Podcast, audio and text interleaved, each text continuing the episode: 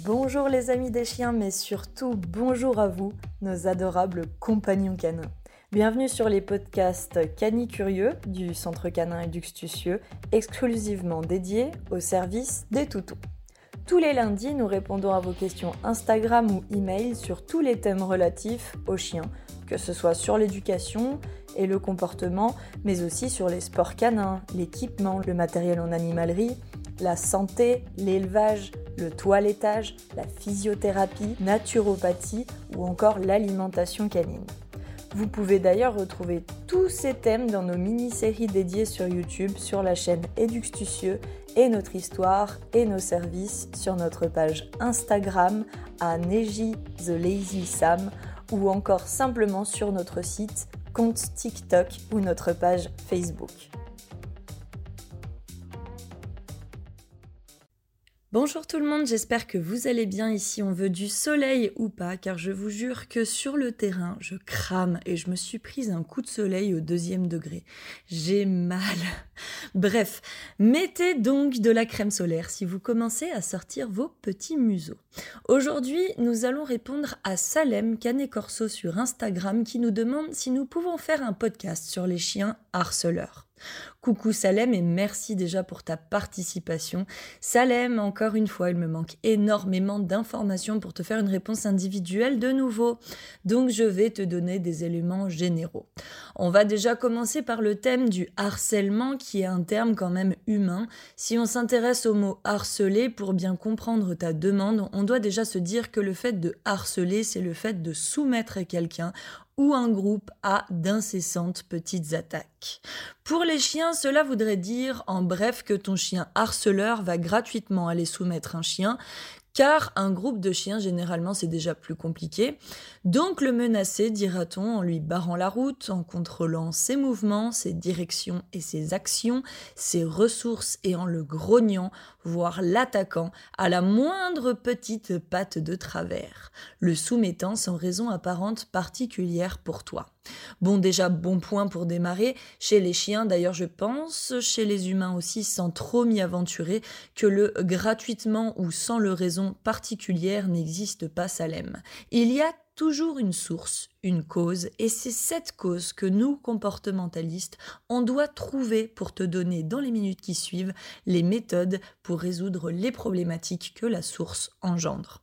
Si on est véritablement dans du harcèlement, la première chose à faire, eh bien, c'est de consulter le chien très vite chez un comportementaliste compétent qui va faire passer un à plusieurs de ses chiens assistants selon les informations que tu donneras, à savoir s'il y a un type particulier de chien avec qui le chien harceleur se met en action pour déclencher la situation ou voir tes vidéos et savoir donc immédiatement de quoi il s'agit car sans voir le chien malheureusement et la situation ou sans avoir en tout cas plus d'éléments, il est impossible de te donner le pourquoi il fait cela et donc le comment le résoudre à terme. Un chien est bien plus beau et bien plus complexe qu'une question incluant le mot harceleur sans les images pour le lire et donc le comprendre. Le harcèlement peut venir de multiples choses, Salem, d'un trouble hormonal entre chiens de même sexe ou même de sexe différent, car oui, le viol aussi existe chez les chiens, il est rare mais existant. Le harcèlement peut aussi venir d'un chien qui n'a pas suffisamment de limites, car j'ai déjà vu des clients avec deux chiens laisser le chien tout faire et devenir harceleur, donc à terme, car le deuxième chien ne dit jamais rien et les maîtres n'interviennent jamais non plus. Donc oui, la nature ou plutôt la domestication a ses limites et bien sûr si le chien victime ne dit rien, il faut intervenir en fonction de la limite à fixer encore une fois en voyant les chiens. Il peut venir aussi de la jalousie, de la protection de ressources, d'une mauvaise expérience passée avec un même type racial ou morphologique lorsque le chien harceleur était plus petit par exemple et donc se manifeste uniquement sur certains types de chiens spécifiques, etc. Il y a tellement de possibilités et donc Salem, il y a tellement de réponses à te donner de comment le résoudre différent. Comme toujours, il faut savoir de quoi l'on parle et ici, bah, c'est difficile. Donc je spécule et je crée des possibilités parmi des centaines. Je suis sûre que tu arriveras peut-être à te reconnaître. On est bien d'accord que si le problème est hormonal, on conseillera la castration chimique pour vérifier un mois après l'administration de l'implant temporaire et donc de la chute des hormones si cela a un effet sur la dite problématique. Tandis que si le chien a un problème de limite, on interviendra directement dans son éducation. Si le chien a un problème de tolérance, on interviendra cette fois dans la gestion de ses émotions. Et si le chien a un souci avec une race spécifique ou un type morphologique spécifique, on interviendra dans l'association d'idées qu'il en a pour la changer et bousculer donc ses idées reçues. Mais dans la majorité des cas, et j'y arrive, si vous me parlez de chien harceleur, qui n'est en fait pas du tout un terme à prendre dans ce sens-là, vous le mentionnez parce que votre chien est extrêmement joueur, voire même trop, et ne lâche pas ses congénères ou ses humains ou autres en demandant trop de contacts rapidement ou trop longtemps et avec insistance, ce qui les gave. Et voyant que tu as un canet corso, Salem, je me demande si ce n'est pas plutôt l'objet de ta question aujourd'hui, vu la gentillesse de cette race qui est, contrairement aux idées reçues, une race tellement proche des humains et tellement joueuse. C'est un excellent chien de garde, c'est une évidence, mais quand on passe la frontière du c'est un ami, tu peux le laisser passer et pas le manger s'il te plaît, mon Dieu, mais quelle énergie et quel amour ils ont à donner, c'est dingue. Cette race, parmi tant d'autres, est une bénédiction, même si, mon Dieu, qu'est-ce qu'il bave d'amour. Bon, Salem, si c'est ton cas, comme bien d'autres, il y a généralement trois solutions. La première, eh bien, c'est tout d'abord de vérifier si ton chien a suffisamment de dépenses sociales. Car oui, la dépense sociale, c'est un besoin chez les chiens comme chez les humains. Et oui, il a besoin de voir des potes. S'il n'en voit pas suffisamment, il se jette sur le peu qu'il a pour combler ce besoin inassouvi, comme s'il crevait la dalle, comme un drogué qui n'a pas sa cam. Et c'est généralement un peu brouillon et confus, mal reçu par les autres parce que bah, c'est trop d'un coup. Je te donne un exemple, Salem, j'ai récupéré un canet corso qui ne voyait qu'un chien une fois par mois. Maintenant, il fait juste un peu de pension, donc c'est particulier chez nous car ils sont tous ensemble en liberté pour justement en profiter et avoir des contacts sociaux. Eh bien, à la base, il a fait un premier séjour. Pendant deux journées, il était insupportable et comme un dingue, et la troisième complètement épuisé. Maintenant, je crois qu'il vient une fois par semaine ou toutes les deux semaines en tout cas. Et il voit donc beaucoup de chiens d'un coup sur place différents. Donc harceleur automatiquement, il ne l'est plus. On a juste du coup couvert ses besoins sociaux et il a suffisamment de contacts et une vie épanouie pour arriver tranquillement vers ses amis et jouer normalement. La deuxième chose, s'il a des amis donc et assez de dépenses sociales, eh bien c'est de regarder la gestion des émotions et l'obéissance avec l'éducateur et des chiens donc en cours. S'il se gère et fait ses exercices, alors il va jouer et à tout débordement, boum, on reprend les exercices de gestion des émotions et d'obéissance, puis vice-versa, avec comme récompense toujours le contact congénère comme finalité.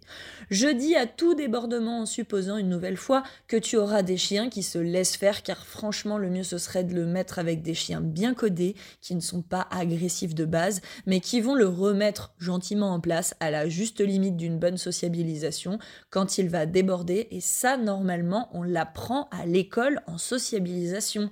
Car la nature, si on lui laisse de la place dans le bon procédé, met en place ce genre de codes qui leur sont propres et que l'éducateur ou le maître ne peut pas inculquer tel qu'un chien le peut, avec son propre langage. La troisième chose, Salem, c'est si cela se passe en statique à domicile ou sur un endroit où tu n'as pas prévu de bouger. Mes méthodes de travail sont souvent en thérapie par les énergies inversées ou en psychologie inversée. Donc, si ton chien harcèle et que l'humain ou le chien en face ne répond pas pour lui faire comprendre de manière générale que quand c'est non, c'est non, et donc par conséquent que tu dois intervenir, tu dois donc considérer que ton chien est en énergie haute. Tu vas donc devoir faire des exercices en fractionné pour le faire redescendre gentiment sur une énergie basse et donc le stabiliser émotionnellement. Pour cela, toi-même, tu dois déjà être très très calme, car si tu cries, mets des à-coups et t'énerves, tu lui transmets donc encore plus d'énergie et ce n'est pas du tout ce que tu veux, n'est-ce pas? On ne parle donc pas ici d'un chien qu'il faut stimuler car il ne veut pas faire un saut en agility. Donc pour le maîtriser, tu vas déjà lui mettre une petite longe que tu vas laisser traîner au sol. Dans le cas numéro 1, si ton chien harcèle, tu lui dis immédiatement calme ou autre mot de ton choix et tu le rappelles.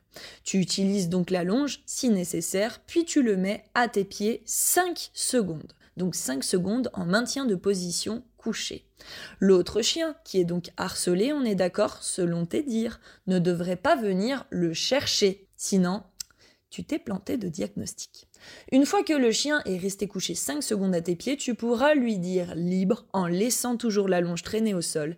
Et je te le dis, il va y retourner. je te le dis tout de suite. Le nombre de répétitions va en fait varier en fonction de son âge, donc du temps que tu as laissé faire et donc du temps où il a appris qu'il pouvait le faire, puisque tu vas tout te mettre à chambouler et aussi de sa race, donc de sa capacité intellectuelle.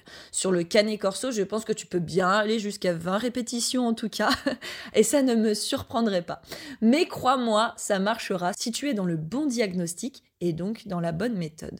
Il va donc y retourner et tu vas recommencer en passant d'un coucher de 5 secondes à 15 secondes cette fois-ci couché à tes pieds. Puis tu vas chaque fois allonger le timing chaque fois que tu le reprends en passant de 15 à 30 secondes, de 30 secondes à 1 minute avant qu'il y retourne et s'il refaute, tu dois le refaire immédiatement et continuellement donc pas une fois sur deux s'il te plaît, sinon il ne va rien comprendre car il a besoin de lier ta réponse, ta réaction à une action spécifique qu'il fait. Donc aide-le bien à identifier clairement cette action en agissant directement dès qu'il la déclenche. Donc dès qu'il déclenche le mauvais comportement. Attention aussi car si il se relève à tes pieds alors qu'il est en coucher et que tu n'as pas dit libre, le chrono doit redémarrer à zéro pour le timing du coucher que tu as. Dans le cas 2, et toujours avec la longe, tu jongles le mou que tu vas lui donner sur la longe. C'est-à-dire que s'il embête le chien, eh bien tu récupères du mou sur la longe jusqu'à l'avoir à tes pieds